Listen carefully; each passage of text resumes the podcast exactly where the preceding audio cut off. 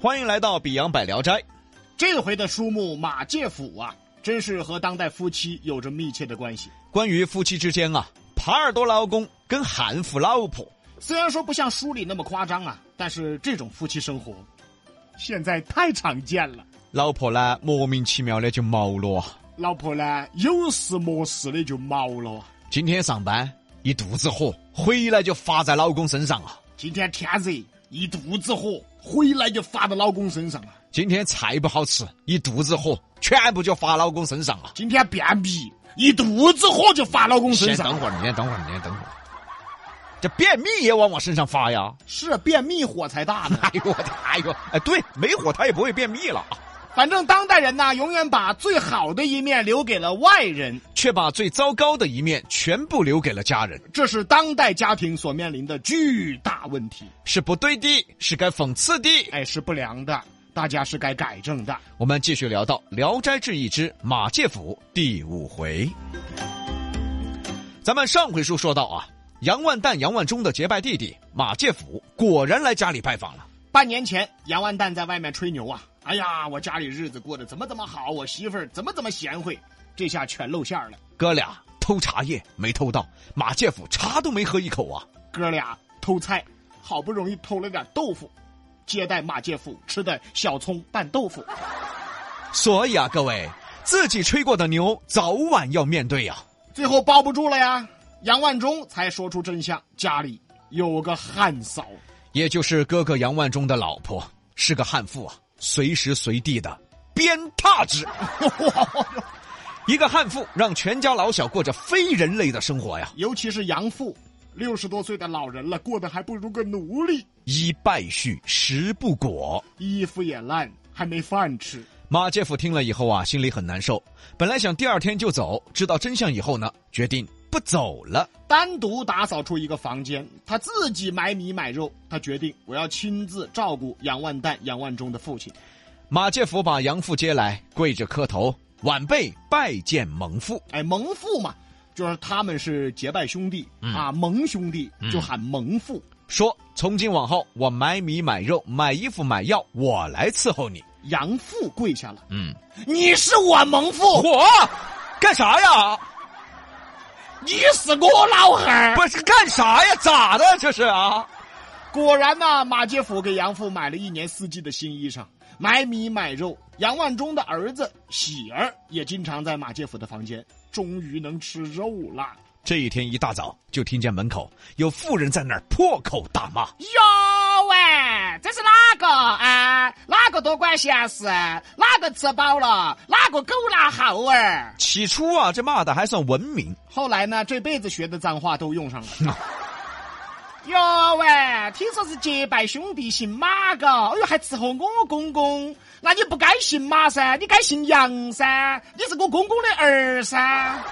骂的这马介甫啊是一肚子气啊，决定出来找汉服说理。哥哥杨万蛋赶紧拦着，兄弟，你要做啥子？我找韩服说理，你找他说理，那他就要找我说理啊！哎，正好噻，大家正好好生说下道理噻。你没听懂啊？你用嘴巴跟他说理，他要用鞭子跟我啊说理呀、哎呀，大哥，哎呀，堂堂男子汉，你咋这个样子哦？哎呀，我是男子汉啊，但殊不知啊，再猛的汉子也遭不住鞭子。哎，这是真给打怕了。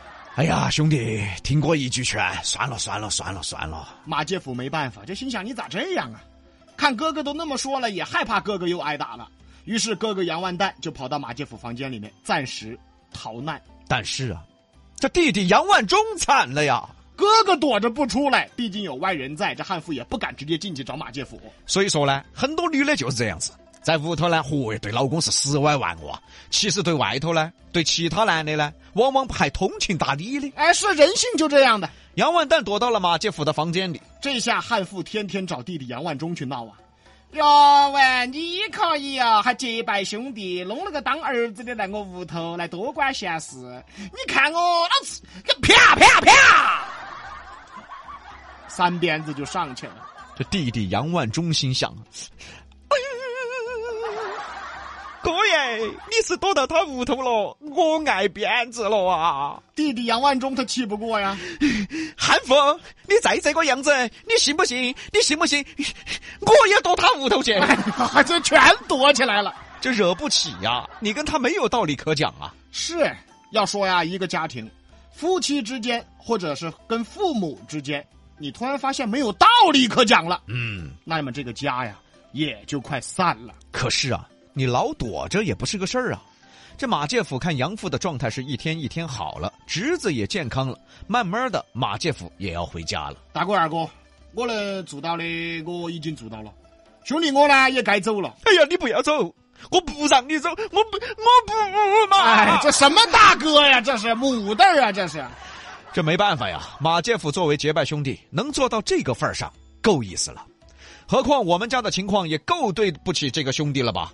那走吧，马介甫临走前说了一句话：“大哥二哥，如果那个岳父还是胡作非为，那么我自会出现。马介甫走了，家里的日子又恢复了往常。和以前一样。汉七对杨万蛋动不动就鞭挞之。杨万忠还是要去给父亲偷东西吃。简单来说吧，几个月以后，日子又过去了。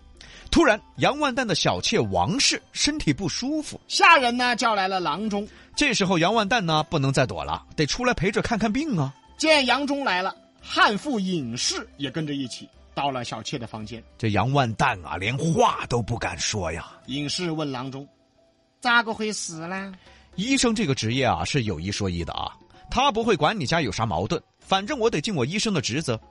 啊，恭喜恭喜，？”恭喜啥子？二奶奶是喜脉，怀孕了。哎，大奶奶恭喜哦！养家有后，你要请我们喝喜酒哦。我请你喝毒药，抓住抓住，这爪子！杨万蛋！之前说了，杨万蛋四十五子，为啥没孩子？就这媳妇儿谁敢碰啊？古代四十五子就可以纳妾，这是规矩，妻子再彪悍也拦不住的。可是娶回来以后，这个旦夕不敢通一语，啥意思啊？就根本不敢跟小妾说话呀。连小妾那屋都不敢进。小妾也纳闷儿啊，哎，娶我回来观摩的说，哎，，当摆设了。而男人就这样，为啥现在出轨的越来越多？首先啊，出轨肯定不对，但是啊，你不管男不管女，都需要家庭的爱噻。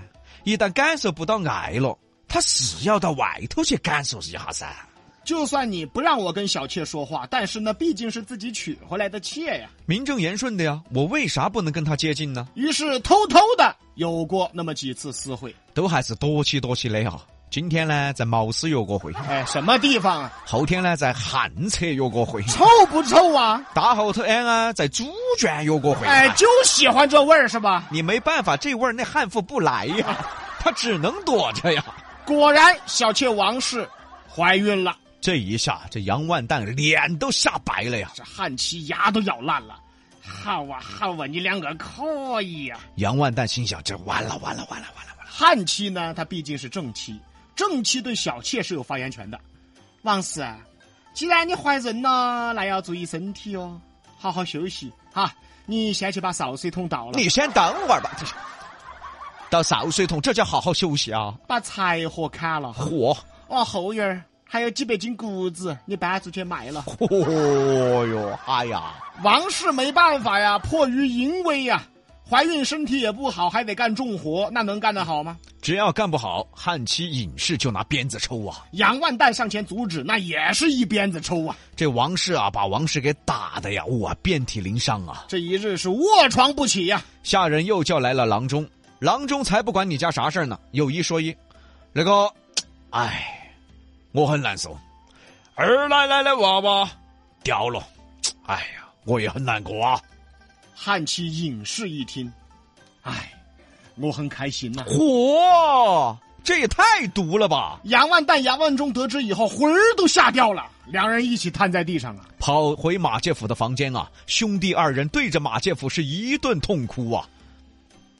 汉妻回到房间，见杨万蛋怎么老不回屋呢？现在孩子也掉了，你没牵挂了吧？你该回来了吧？左等右等不见回来，急眼了，拿着鞭子冲了出去。刚刚走到房门口，只听得“当”的一声，房门被推开，汉七一喊啊！只见一黑巨人呐、三分倒像人，七分倒像鬼，七面獠牙，一个大巨人，手拿钢刀，咬牙切齿。隐士吓得是大叫一声啊！那个巨人一把推倒了隐士。隐士拿着鞭子极力挣扎，你再猛，你也斗不过妖怪吧？隐士差点晕了过去。这时候，妖怪手拿钢刀架在隐士脖子上，你再闹，我现在就杀了你！隐士不敢说话呀，马上拿出家里的金银珠宝，说了：“这这这这些就买我个命吧！”巨人就说了：“我是阴间使者，你阳间的钱我拿来也不得用，而我只是想要了你的命。就这一下，隐士吓坏了，四目圆睁啊，瞠目结舌啊，两只腿不由自主发抖啊。”巨人拿出尖刀，你虐待老人，该不该杀？说完，唰一下就划了一刀啊，你憋死王氏肚子头的娃娃，该不该杀？唰又划一刀啊，你欺压丈夫，该不该杀？唰又一刀啊，你欺压丈夫亲兄弟，该不该杀？咔一下又是一刀啊，你欺压你亲侄子，该不该杀？歘一下是又来一刀。这么说吧，所有罪行说一个划一刀，说一个划一刀，只见隐士身上遍体鳞伤，是奄奄一息啊。这是多少罪行啊！巨人越说越气，我要看看你的心是不是一颗黑心。说完要拿着刀破开汉妇胸口，就在这时，汉妇是跪地求饶啊！就听外面杨万蛋喊了。哎，啥子声音？哎，老娘儿，你你爪子喽？见杨万蛋来了，那巨人也说道。既然你跪地求饶，我就饶你一命，看你是否悔过。说完一转身儿，巨人不见了。杨万蛋冲了进来，看见血肉模糊的妻子啊，也吓了一跳。他毕竟是妻子，毕竟遍体鳞伤，也心疼。哎呀，老婆啊，老婆，你你爪子了你？